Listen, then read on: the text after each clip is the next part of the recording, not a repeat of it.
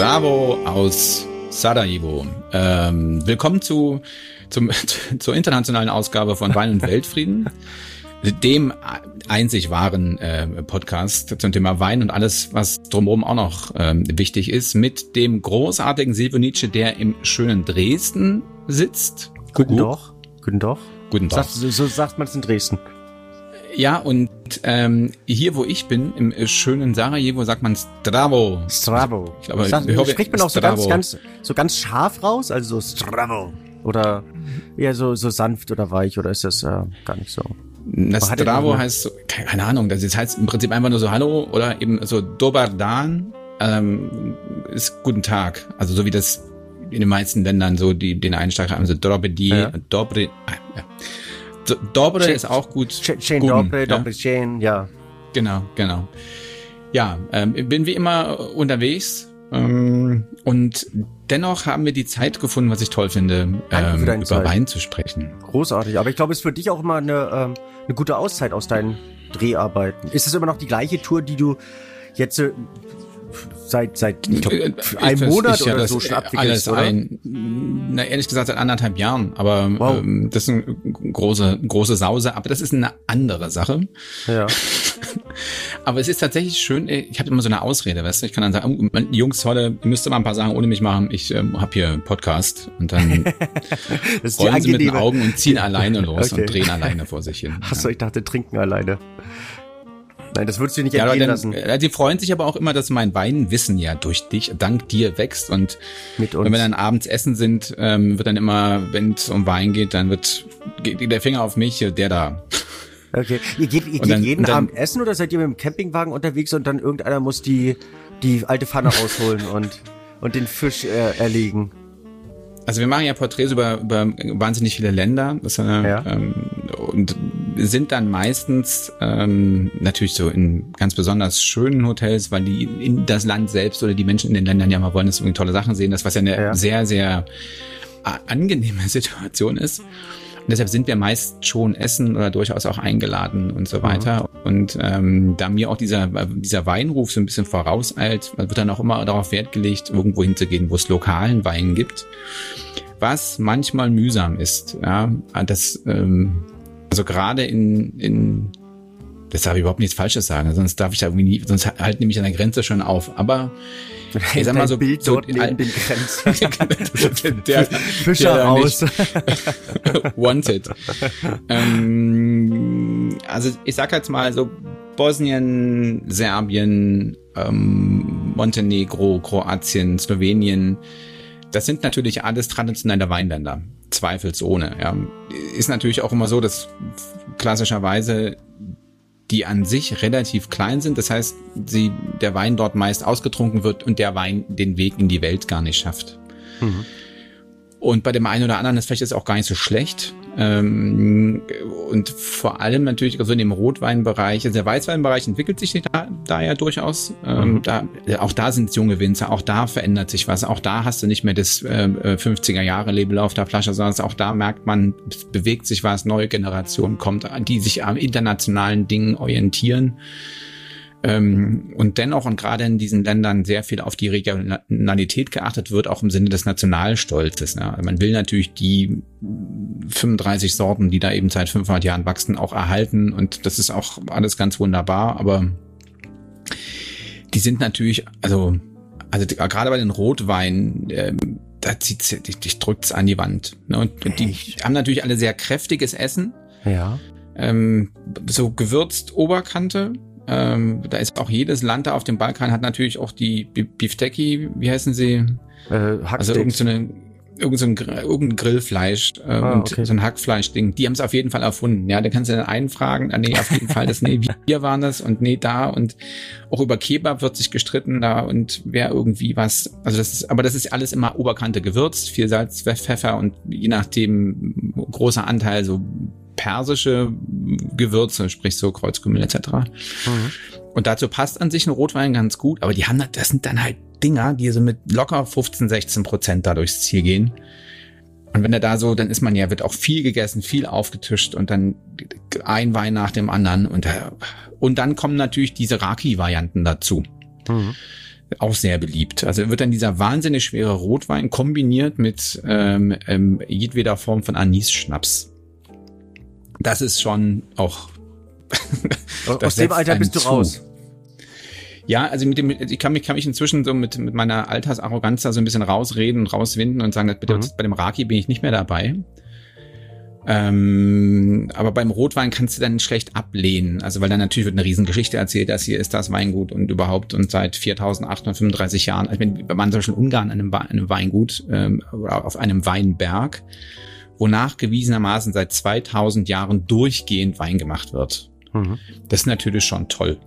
Mhm. Ja, also wenn es diese Tradition gibt und auch die Winzer, die da arbeiten oder beziehungsweise der heutige Eigner sich da sehr in dieser Tradition sieht, aber auch in der Weiterentwicklung, wobei das auch ausnahmslos, also wirklich sehr, sehr gute Weine waren, davon mal abgesehen. Aber wenn du jetzt irgendwo anders hinkommst, da musst du das probieren, das probieren, guckst du mal hier, guckst du mal da, das ist schon sehr hart. Also wie in Bulgarien zum Beispiel war es ein großes Traditionsweingut gewesen, die jetzt einen auf Orange Wein machen. Das kannst du nicht trinken. Das, also bei aller Liebe. Und dann, ah, mh, gucken Sie doch mal hier. Und du, bist ja ohnehin nicht so sehr der Freund ja. von, von uh, Natural Orange Weine. Also du bist dann schon eher der konservative Weintrinker, oder? Habe ich dich da, kassiere ja. ich dich da falsch? Jein. Also ist schwer. Es lebt natürlich wirklich so, wie das, also das ist auch mal interessant, da merkt man dann, liegt da so ein bisschen am Annoncieren. Also hm. in, in Slowenien wiederum war ich auf einem Weingut mit dem abgefahrenen Winzer, Movia, hab ich glaube schon mal von erzählt, und ja. der hat auch so ein Orange-Ding. Da fand ich das aber total toll, aber einfach die Geschichte, die mir dazu erzählt hat, so geil war, das, das, das dachte, Mensch, ist doch super. Muss aber in, in der, muss aber auch sagen, so in, im Rückblick, ich habe tatsächlich bei diesem einen Glas, das mir wahnsinnig gut geschmeckt hat, dennoch belassen. Hm. Bin dann eher so zu den klassischeren Sachen gekommen. Ja, da, da, ja. da können wir vielleicht unser Thekenwissen gleich mit einspielen. Uh. Was ist Orange Wein? Also wenn nicht jeder weiß, was Orange Wein ist, ist ja mehr oder weniger die vierte ähm, können wir, willst du mal irgend sowas wie ein Jingle oder ein Glas klingen oder so, wenn wir irgendeine Rubrik aufrufen oder ist das scheiße? Warte mal, kann ich mal, ich, ich hätte hier zu bieten, Moment, Moment. Zwei Zahnbürsten aneinander, oder? Nee, ich hätte hier eine leere Wasserflasche und ich könnte, ist das hier ein Stift? Moment. Eine leere Weinflasche von gestern, genau. Thekenwissen. aber da könntest du mit deiner endlosen Kreativität auch irgendwas zusammenbasteln, dass es das irgendwie dann so aufpoppt oder, na, ich weiß nicht. Na, hier aber auch noch eine, eine Info, dass, dass in Ländern wie, wie, also hier im Balkanbereich, du, ähm, Mineralwasser, also hier Sparkling, mhm. Mensch, wie heißt das denn? Mit Mineralwasser. Mit ja, ja, ja, aber die trinken ja im Sprudel. Prinzip ja alle nur stilles Wasser. Sprudel. Also ja. Sprudelwasser, jetzt haben ja. was. Ähm, und das gibt's eigentlich nur in Glasflaschen. Die schenken, also kannst du selten in, in Plastikflaschen kaufen. Ähm, was ich prinzipiell auch ziemlich gut finde. Ja. Und deshalb ist das, äh, ist das authentisch, wenn ich hier ähm, okay, das ist nicht die Weinflasche, es was, ist die Wasserflasche. Was ist Orange Wein? Also ist dir, ist dir bewusst, was Orange Wein ist oder soll ich das ich habe jetzt leider schon so, so indirekt verraten, dass ich jetzt nicht genau wusste, was das ist. Also insofern ähm, okay, macht das Sinn es. und wirkt es ja. doch viel authentischer, wenn also du ist, das fachmännisch erklärst. Eigentlich die vierte Weinfarbe, ich versuche es auch gar nicht so ausführlich zu gestalten, die vierte Weinfarbe nach eben Weiß, Rot, Rosé und es ist nichts anderes als das Gegenteil von Roséwein. Also bei Roséwein gehst du ja hin, nimmst rote Trauben, verarbeitest die wie ein Weißwein. Ähm, es gibt natürlich auch ganz minimale Abfüllungen, wo man Rot-Weiß nimmt und dann sich Rosé zaubert. Grundsätzlich nimmst du rote Trauben, verarbeitest die wie ein Weißwein. Beim Orangewein nimmst du weiße Trauben, machst die wie ein Rotwein. Also hast äh, Schalenkontakt, hast eine Maischevergärung und so weiter. Und dadurch, dass eben auch dort diese Farbpigmente wie beim Roten aus den weißen Schalen herausgelöst werden, die ein bisschen äh, dunkelfarbiger sind, der Wein auch durch eine gewisse Grundoxidation dunkelfarbiger farbiger wird, entsteht eigentlich eine orangene Farbe und daher der Name Orange Wein. Ende der Rubrik. Kling, kling, kling. Kling, kling. Also Moment, Entschuldigung, äh, bin wir da? Super, ey, ich, ich, mag, ich, ich, mag, ich mag diese wahnsinnige Profession, die wir hier leben. Das ist so. Ja, total, das ist, Ähm, Aber man muss die Dinge ja praktisch denken. Da, da, merkt man, dass du für den äh, öffentlichen Rechtlichen arbeitest, oder? mit wenig viel erreicht. Ja, genau. Aber was Aber ich, ich eben, ähm, entschuldige? Wobei ich leider gar nicht mehr so wahnsinnig viel. Das ist eine andere Geschichte. Ähm, ich muss aber zu dem Orangewein noch was sagen. Mhm. Ähm, es ist ja vor allem auch eine Modeerscheinung. Also ich war jetzt gerade ähm, auf einem Weingut, die inzwischen ganz viel Orangewein machen. Ähm, und zwar ein bulgarisches Weingut. Mhm. Da habe ich mehrere Weingüter besucht. Und zwar zu 80 Prozent für den britischen Markt. Ja. Weil die da total drauf stehen und da völlig abgehen. Also bei denen zu Hause trinkt das im Prinzip niemand. Mhm. Ähm, auch der klassische äh, bulgarische Weintrinker kann sich durchaus für den roten begeistern in mehreren Varianten, aber Weißwein hm, und Orangewein schon gleich gar nicht. Fand ich. Ist, ist aber im Allgemeinen so und ist auch witzigerweise, äh, es gibt ein Weingut, ähm, das werde ich wahrscheinlich äh, dieses Mal mit auf, ähm, auf die Insel nehmen, wenn wir, meinen wenn wir unseren Koffer nachher packen. Das sitzt im Saale-Unstrut-Gebiet. Die machen äh, äh, Natural Wein im sehr, sehr authentischen Stil. Finde ich also ganz großartig, bin ich ein riesen Fan von. Verkaufen aber ihre Sachen zu, ich glaube, zu 90 Prozent im Export. Also alles oberhalb von Hamburg weil das natürlich zum einen zur nordischen Küche wahnsinnig gut passt und zum anderen eben gerade die Leute in England ähm, schräg genug dafür sind. Also daher der Profit im eigenen Land wird im eigenen Land gar nicht geschätzt, sondern ähm, liefert gen Norden sozusagen.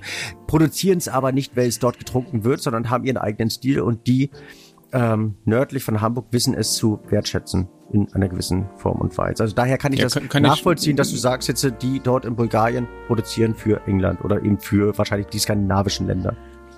Und genau, und in Slowenien äh, auch ein wahnsinnig großes, wahnsinnig erfolgreiches Weingut, deren, ähm, sag ich mal, sehr stark biodynamischen Weine, die in diesem sehr naturnahen Geschmackssektor geht auch alles ausnahmslos nach Dänemark. Was ich, was ich aber witzig finde und ähm, es gibt, es gibt ja für mich, ich beschäftige mich ja doch schon ein bisschen intensiver mit Wein, manche Sachen gehört, in dieser ja. Weinwelt, die, ähm, die immer noch rätselhaft sind und die ich mir selber nicht erklären kann. Unter anderem bei dieser Art von Natural Wein, bei dieser Art von Orange Wein. Viele sagen ja, die, ähm, die Rebsorte ist nicht mehr erkennbar. Befürworter dessen sagen aber, wer sagt denn, dass die Rebsorte typischerweise so fruchtig saftig, also so fruchtorientiert schmecken muss? Was für mich aber das große Rätsel ist, ist, ob man das eigentliche Terroir des Bodens in dieser Variante oder in einer anderen Variante intensiver herausschmecken kann. Es gibt für mich zum Beispiel Muschelkalk vom Ender Le Moll, ein Weißburgunder, großartiger Wein, da habe ich das Gefühl, richtig dieses Kalkige zu spüren. Ähm, natürlich immer erst die große Frage, was ist Terroir? Also ist Terroir für dich etwas Greifbares? Also kannst du Terroir erklären oder ist das einfach so ein Wort, was man kennt was man gebraucht? Ja, die Hälfte der Menschen scheitert ja rein an der Aussprache des Wortes. Ist ja auch gar nicht so einfach. Ähm, Terror. Terror. ähm, sicherlich auch nach dem zweiten Glas wird es auch nicht einfacher, ähm, sich mit dem verhandelnden Sommelier oder Restaurantleiter irgendwie was Terror zu unterhalten. Wer, wer, naja, wer hat das zweite Glas, der Sommelier oder der, der, ähm, der Gast? Wenn man also anfängt, ähm, nervige Fragen an den, an den Restaurantleiter zu stellen, nimmt er sich wahrscheinlich meistens auch noch ein Glas und setzt sich dazu und denkt sich, na mein Gott. Also ja, also es ist, also es ist und bleibt, auch wenn ich so ein bisschen was vielleicht dazu sagen könnte, würde, wollte, wollen würde, ähm, bleibt es ein bisschen nebulös. Ich fand das neulich ganz spannend. Das war in Griechenland.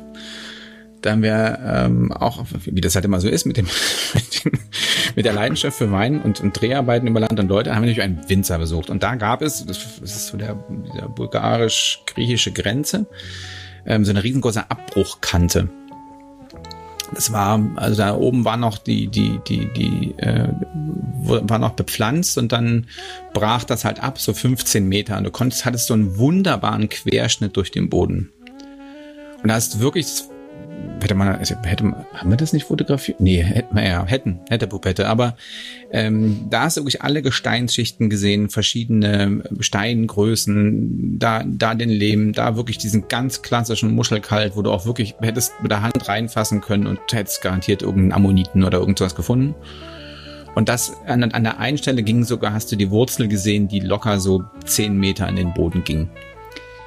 Also das hat für mich das Thema Terroir sehr gut, sehr, sehr gut gezeigt zuzüglich ähm, der eben dort auf dem ähm, äh, auf der Rebfläche stehenden verschiedenen was waren das, Äpfelbäume oder Pfirsichbäume oder irgendwie sowas. Und mhm. für mich, so als, als so Semi-Laie, ist eben diese, diese Gesamtheit von, von Boden, was da eben eben auch alles dazu gehört. Also alle Pflanzen, die dann noch auf so einer Rebfläche stehen, die dann irgendwie, äh, irgendwie da ihren Geschmack, ihre, keine Ahnung, alles dann in den Boden einbringen und das ist das, was am Ende ähm, über das Wasser oder die Wurzel im Wein endet.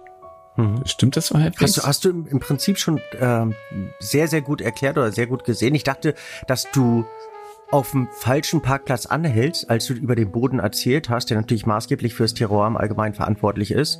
Aber du bist dann weitergefahren. Das fand ich eigentlich in dem Sinne sehr, sehr gut. Herrlich. Also, ähm, dass, dass du ein sprachliches Bild gefunden hast, da bin ich jetzt, da bin ich beeindruckt. Unsere gemeinsamen Gespräche äh, nützen, also nützen. Äh, das erzählt, nee, weißt, weißt du, was ich witzig finde?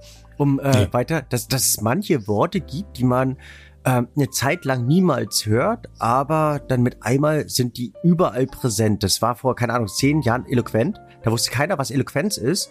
Ich musste es selber im Duden nachschauen.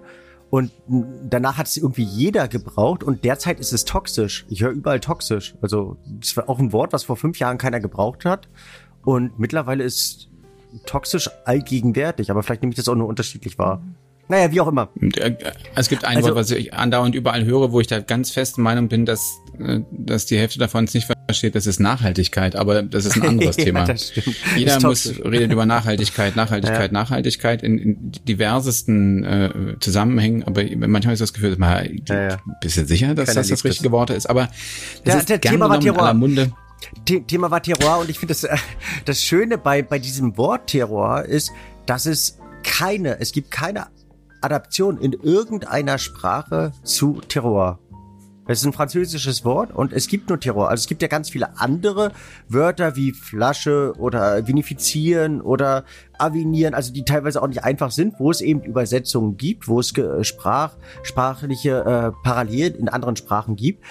Aber bei Terroir nicht. Es ist ein rein französisches Wort. Zeigt für mich auch so ein bisschen dieses extreme Bewusstsein, was man in Frankreich lebt. Das ist eigentlich so der, die, die Mutter des Terroirs ist. Und dort wird oft das Burgund hergenommen wird, hergenommen. Ähm, aber ähm, obwohl wir es in Deutschland genauso häufig, genauso intensiv, genauso oft leben, haben wir kein Wort für Terror. Also wir gebrauchen Terror auch als Man könnte Terror. das übersetzen als die Gesamtheit, die den, den Weinstock umgibt. Na, es gibt Vielleicht. die Erklärung dafür. Also du kannst es in Deutsch schon erklären aber es gibt kein Wort dafür. Und das Boden trifft es nicht, das ist nee, zu wenig. Boden ist ja, ist ja, das ist ja eins. Also Boden ist natürlich, also Terroir in, in, in, in Bezug auf äh, Topografie ist die Höhe des Weinbergs, also das ist ja schon mal maßgeblich, ob der jetzt in 20 Meter über dem Meeresspiegel oder in 300 Meter über den äh, Meeresspiegel ist, die Hanglage, die Neigung, die Nähe zum Wasser, die Exposition. Übrigens, ähm, ist dir bewusst, dass die Nähe zum Wasser eigentlich bei ähm, in, in Bezug auf die Temperatur nur bei äh, stehenden Gewässern von ausschlaggebender Wichtigkeit ist. Bei fließendem Gewässer ist das eher sekundär. Wenn man ja sagt, jetzt zum Beispiel, wenn ein Weinberg am Rhein ist, dann ähm, hm, reflektiert ähm, die reflektieren die Sonnenstrahlen, die Temperatur und sonstiges ist absoluter Bullshit. Lediglich bei Seen in, in Weinbergsnähe ähm, dient das Wasser als als Wärmespeicher. Also ist auch so ein Trugschluss, könnte man auch als Thekenwissen so ein bisschen mit einfließen lassen. Ähm, aber muss ich nochmal nachfragen, aber ich meine, ich finde, es ist doch schon sehr anders, wenn ich jetzt das Rheintal oder auch das Elbetal nehme. Da ist doch da drin eine ganz andere Feuchtigkeit, oder täuscht das auch? Feuchtigkeit ist was anderes. Aber viele also die sagen, Feuchtigkeit ja, spielt ja auch eine Rolle. Das, das ja. Luftfeuchtigkeit. Aber, aber ist, äh, das Wasser ist kein Wärmespeicher. Was dem oft zugeschrieben wird, dass das Wasser für die ähm, für das Klima verantwortlich ist ähm, für den Weinberg und das ist also nur hab, bei stehenden, ähm, nicht bei fließendem Gewässer. Also bei der Frage nach das nach dem äh, äh, nach dem Terroir ähm, am Balaton bei einem Winter, der hat sehr ausführlich, aber es ist natürlich, das betrifft natürlich sehr genau, was du sagst, das ist ja ein stehendes Gewässer. Und der spielt eine relativ große Rolle. Der Balaton, ja.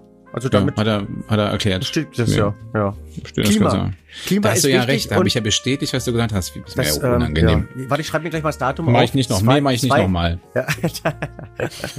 Klima, Klima ist äh, unglaublich wichtig für das Terroir und das Klima ist äh, unterscheidet sich eben in Mikroklima, so das das Klima, was ähm, sozusagen einen Weinberg selber auszeichnet, das Makroklima und das Mesoklima, also in verschiedenen Größen.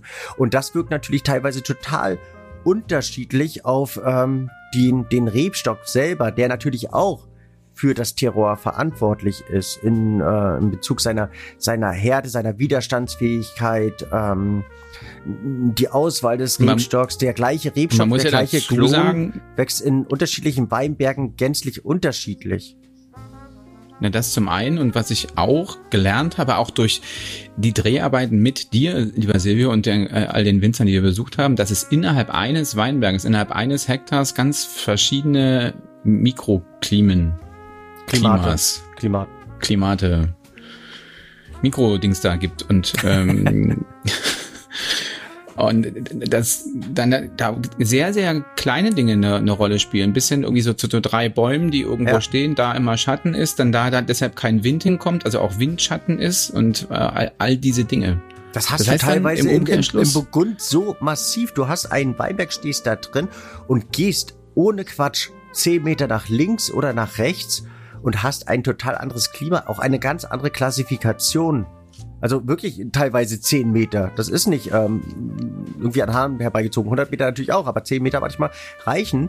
Und der Wein, der 10 Meter weiter links wächst, kostet die Hälfte von dem, wo du gerade drin stehst. Und das ist teilweise begründet aufgrund von Luftströmung, aufgrund von Sonneneinstrahlung, dass die Sonne dort, weil der keine Ahnung, Weinberg, der gegenüber ist und ähm, den Sonnenuntergang verzögert, auf dieser Seite da eben äh, dafür sorgt, dass die Sonne dort eine Stunde später untergeht, ähm, als dort, wo du gerade stehst.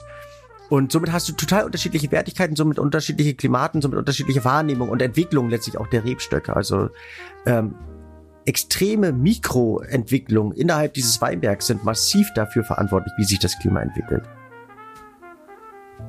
Da habe ich jetzt wieder was gelernt.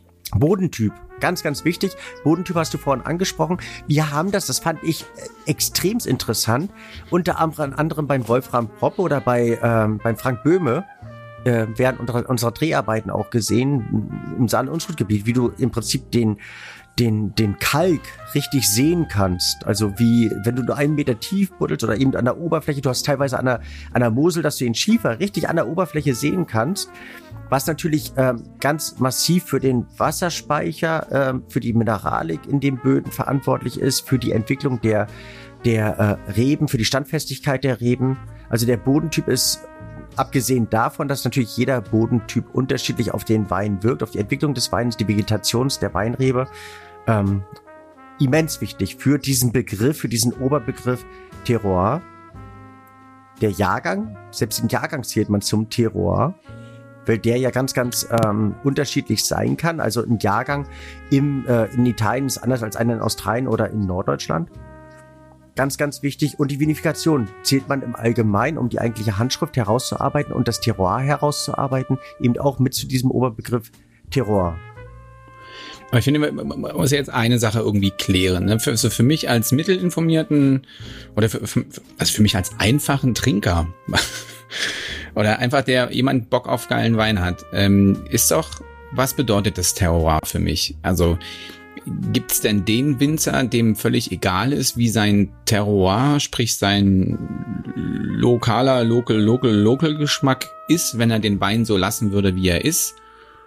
Oder ist, gibt's dann den Winzer, der da einfach drüber bügelt und sagt, so, ich, der Wein muss, mein Sauvignon Blanc muss, muss so schmecken, wie der, wie der internationale Geschmack gerade ist. Stachelbeere volle Hütte und ich oder glaube, wie? du kannst äh, oder hast als Winzer diese Grundsatzentscheidung, dass du sagst, ich möchte die Rebsorte herausarbeiten in ihrer Fruchtpräsenz.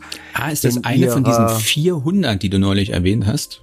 Ja, das ist dann so eine Hauptentscheidung letztlich dabei. Also wo ich sage, möchte ich den Rebsortencharakter ganz klar in den Vordergrund stellen und möchte, dass mein, ähm, dass mein Sauvignon Blanc so dermaßen intensiv nach Holunderblüte oder nach, nach ähm, Johannisbeere, nach Stachelbeere, nach ähm, Litchi oder was auch immer schmeckt und dann eigentlich mehr danach duftet, aber vom Geschmack her wenig, ähm, wenig offenbart, außer eben ähm, Alkohol, süße Säure, äh, möchte ich das in den Vordergrund damit einen leicht trinkbaren Wein äh, produzieren oder möchte ich einen etwas komplizierteren, authentischeren, tiefsinnigeren, mit unterschiedlichen Geschmacksebenen aufgebauten Wein produzieren. Das erfordert teilweise mehr Aufwand, mehr Wissen darum.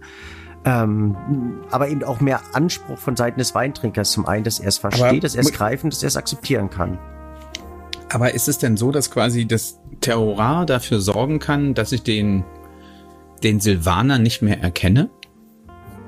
Hm, das, das ist in der Tat eine, ähm, keine, keine einfache Frage. Die, die Rebsorte, äh, den Silvaner, den Weißburgunder, den Riesling sollte man immer noch erkennen. Er wird aber durch den Boden unterschiedlich ausgeleuchtet und ähm, präsentiert sich dort in einem unterschiedlichen Aromenbild. Somit kannst du einen Muslaner Riesling von einem Pfälzer Riesling unterscheiden oder von einem Rheingauer Riesling unterscheiden, weil ähm, der, der, das Terroir knipst verschiedene Aromlichter in dem Wein an. Und manchmal leuchtet der Wein eben grün, manchmal leuchtet er rot, also die gleiche Rebsorte. Und so schmecke ich manchmal in einem Wein grün, manchmal in einem Wein rot, habe aber diese Grundstrukturen von einem Riesling, kann aufgrund dieser verschiedenen Aromenfarbgebung letztlich in dem Riesling erkennen, ist es ein Muslaner oder eben ein Rheingauer Riesling. Und das ist eben der Einfluss des Terroirs. Der Winzer ist dabei der, ähm, der Regisseur, der dafür sorgt, ob diese Aromenlichter richtig angeknipst werden oder ob die Rebsorte selber so extrem dominant ist, dass sie sich über diese Gegebenheit der ähm, Bodentypizitäten und der Klimatypizitäten, der Terroirtypizitäten hinwegsetzt. Okay. Also es ist sehr. Ich, ich habe wieder zu viel gelabert, ja immer, also, Das ist dann, wenn du dich anschließen kannst, das ist dann tatsächlich, ich, ähm, also war du bist jetzt Kaffee holen gegangen. Geballtes Wissen. ich bin, bin wieder da, Silvio. Ich habe ähm, hab versucht dir zu folgen, aber das ist so, das ist sehr komprimiertes Wissen. Also Terroir kann man äh, auch ganz schwer, also man kann es ganz einfach erklären, aber letztlich muss man es ähm, muss man es erfahren. Ich finde den, den Ansatz, den Stuart Pickett seinerzeit eben auch gebracht hat, man kann Terroir nicht schmecken, äh, nee, man kann Mineralität nicht schmecken, sprich, ich kann Schiefer nicht schmecken, ich kann ähm, Kalk nicht schmecken. Ähm, Gibt es auch Befürworter und Gegner dieser Aussage? Ich bin dann so eher schon ich einer anders der, sehen, aber eher einer der Befürworter. Du schmeckst verschiedene Mineralien, das ohne Frage. Ähm, aber du kannst, glaube ich, ich glaube, du kannst keinen Schiefer schmecken. Na, Schiefer nicht, aber du dieses, dieses Mineralige, also wenn du jetzt so ein, keine Ahnung, wenn du so ein, so ein heiß im Weinberg bist und die, oftmals liegen ja all die Gesteine dann da und es ist so heiß und du machst so drei Tropfen Wasser drauf und riechst dann dann. Das ist, das ist durchaus der Geruch, der sich als Geschmack in dem Wein dann dort etabliert. Mhm. Also, also das Gefühl hatte ich auch immer. Das Gefühl hatte ich auch immer, kann ich nachvollziehen. Aber ich weiß nicht, ob man das wirklich dann im Wein schmecken kann. Ob man das weiß es nicht. Ich will das mal so dahingestellt. Ich war, ich war auch immer ein großer Verfechter davon, aber es ähm, gab so einige Erlebnisse, Aussagen auch von Kollegen, die mich da zum Nachdenken angeregt haben. Hm. Hm. Ja, ich finde also ich finde es auch mal ganz wichtig, ganz offen zu bleiben und und da auch neugierig zu bleiben. Aber das Thema Terror ist eben ein niemals endendes Thema. Also wenn, wenn du dich da intensiv mit beschäftigst, dann lernst du eben auch Weinberge und somit auch die Wertigkeit von Wein verstehen. Jetzt um in Frankreich zu bleiben, warum Ja, schlussendlich bleibt ja für mich dann doch doch aber nur übrig, so Mensch, gutes Terroir ist, dann schmeckt der Wein ganz gut. Hm, was ist gutes Terror? Das sei, sei dahingestellt. Das kannst du. Aber so die, die Einzigartigkeit eines Weinberges begründet sich eben durch diesen Begriff Terroir und ist manchmal der Grund, warum, wie der vorhin von dir zitierte Winzer seinen Weinberg 2000 Jahre lang pflegt oder die Generation den Weinberg 2000 Jahre lang pflegen, weil dort eben ein besonderer Wein entsteht, der in keinem anderen Fleckchen umgeben von diesem Weinberg gedeihen würde. Oder fragst du die Leute nicht, warum jetzt? Warum, warum macht ihr seit 2000 Jahren? Und da kommt ja meist die Begründung. Will der Wein besonders ist oder will, keine Ahnung, wir was gekauft haben. Ja, weil er hier gut wächst. Ja, das ist schon eine gute Begründung. Also auch da gibt es eine Begründung. Also wenn, wenn du dir überlegst, eine 2000 Jahre lange Monokultur, also diese, diese entzerrten Böden, die es dort gibt, und trotzdem gedeiht dort immer noch Wein, was das für eine Zierrebe ist. Und dann muss der Boden ja irgendwas Besonderes haben, aufgrund der klimatischen, bodentypischen, topografischen oder was auch immer Bedingungen. Ja, gut. Also ich, ich für mich habe das jetzt ähm, ähm, verstanden und nehme viele Informationen mit, die ich bei äh, nächster Gelegenheit für mich nochmal sortiere und möglicherweise gedanklich beiseite lege. Komm, pack deinen Koffer. Ich pack meinen Koffer. Schluss machen, oder was? Halbe Stunde Arbeitszeit ist rum. Also, Mann, Mann, Mann, Mann. Ich muss gestehen, ich habe ähm, also ich würde was jetzt, also das, ich weiß ich gar nicht, ob man das sagen kann, äh, aber ich habe neulich ähm, eine, was ist denn, ähm, oh, wie hieß denn die, Re was ist die 6 Liter Flasche, ähm, nee Quatsch, die 3 Liter Flasche beim Champagner, äh, Jeroboam. Ja, der hat doch noch einen ja, Namen, oder? Ja, ja. Ruinar. Und Mhm. fand, fand das Hammer. Also weil es schon so ein bisschen dieser Oldschool-Champagner ist. Also doch so muffig ehrlich Obergrenze, äh, Obergrenze. Und fand das dadurch, war der so eckig. Also so nicht so dieses, wann immer man zu irgendwelchen Veranstaltungen hin und her eingeladen wird, wo sich jemand mit Champagner schmückt, ist es ja inzwischen meistens dann doch Rosé oder irgendwie sowas, damit es möglichst allen gut geht und ähm, das so eine äh, unauffälliges Mittelding ist. Und den fand ich Hammer. Also ich habe ja durchaus eine Leidenschaft für Champagner, ähm, habe da auch ein paar Favoriten. Das war, war die war normale Qualität oder Ruinar- war es irgendwie mit Jahrgang oder Blanc Blanc oder Dom Ruinar oder oder weißt du nicht? Es war, oder äh, Rosé war ein oder? Jahrgang, nee, Ah. es, war, es war kein Rosé. Es war Jahrgang ähm, se- 16. Kann das sein? Also wahrscheinlich, wahrscheinlich. Ich bin, doch, ich bin sicher, es war 16. Okay. Also kann kann sein, warum nicht? und ja, also ein etwas, etwas gereifterer. Ähm, und in der großen Flasche finde ich sowieso immer gut, bin ich großer Fan von. Mhm. Also nicht nur, weil es dann viel gibt, sondern weil ich, ähm, weil, weil es einfach viele Gründe dafür gibt. Und war wirklich von dem, von diesem Klassiker und doch ja relativ viel produzierten ähm, Ruinar total beeindruckt und zumindest einen Abend verliebt. Schön.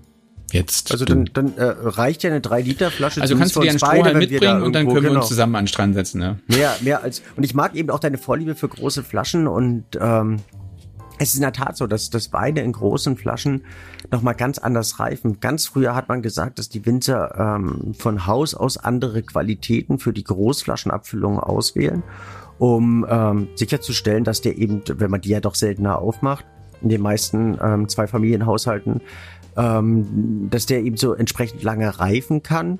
Äh, viele Winzer sagen, sie nehmen die gleichen Qualitäten wie für die kleinen Flaschen, aber das Luft-Wein-Verhältnis, die Oxidationsfläche ist eine ganz, ganz andere und von dem her reifen die äh, Weine wesentlich langsamer, wesentlich harmonischer und ähm, für, vom, auch von meiner Seite ein ganz großes Ja zu großen Flaschen, gerade wenn man sie für längere Zeit weglegen möchte. Ich möchte, wie vorhin angekündigt, in der Darf ich aber jetzt eine Frage noch, eine Frage noch dazu. Wie stehst du zu Ruinar?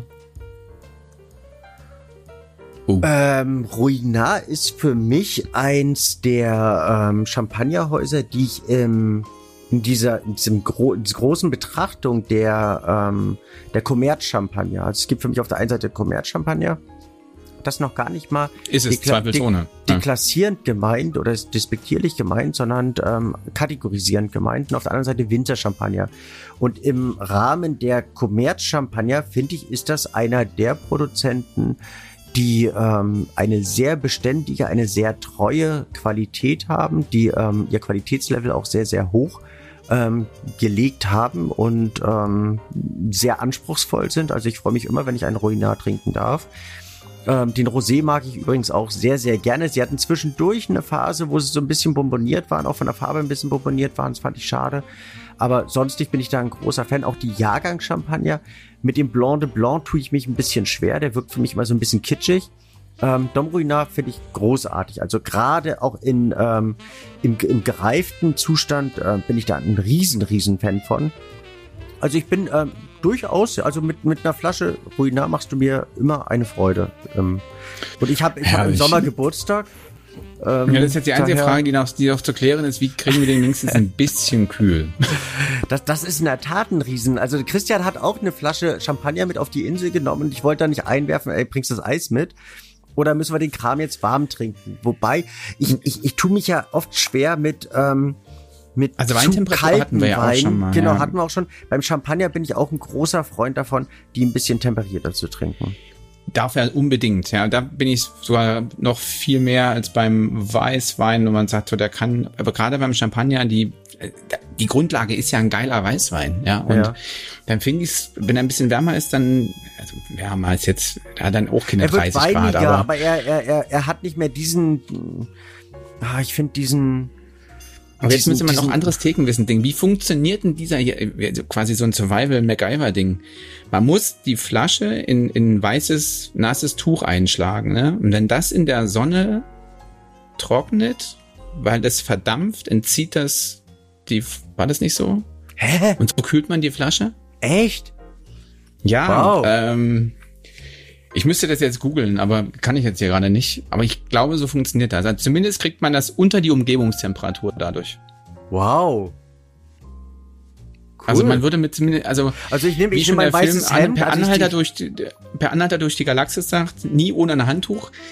Spätestens da, um den Champagner wenigstens ein bisschen runterzukühlen, ist das ja. Handtuch also ist wirklich was wert, wenn wir auf der gemeinsamen Insel sind. So, jetzt nuckelst du also an meiner Super. Champagnerflasche mit und was nimmst du mit? Ich bringe dir was zum Mitarbeiten mit. Also für mich eins der, der, der Entdeckungen schlechthin oder eins der, der ähm, außergewöhnlichsten Weingut ist das Weingut Budrus. Das sind Conny und Evi.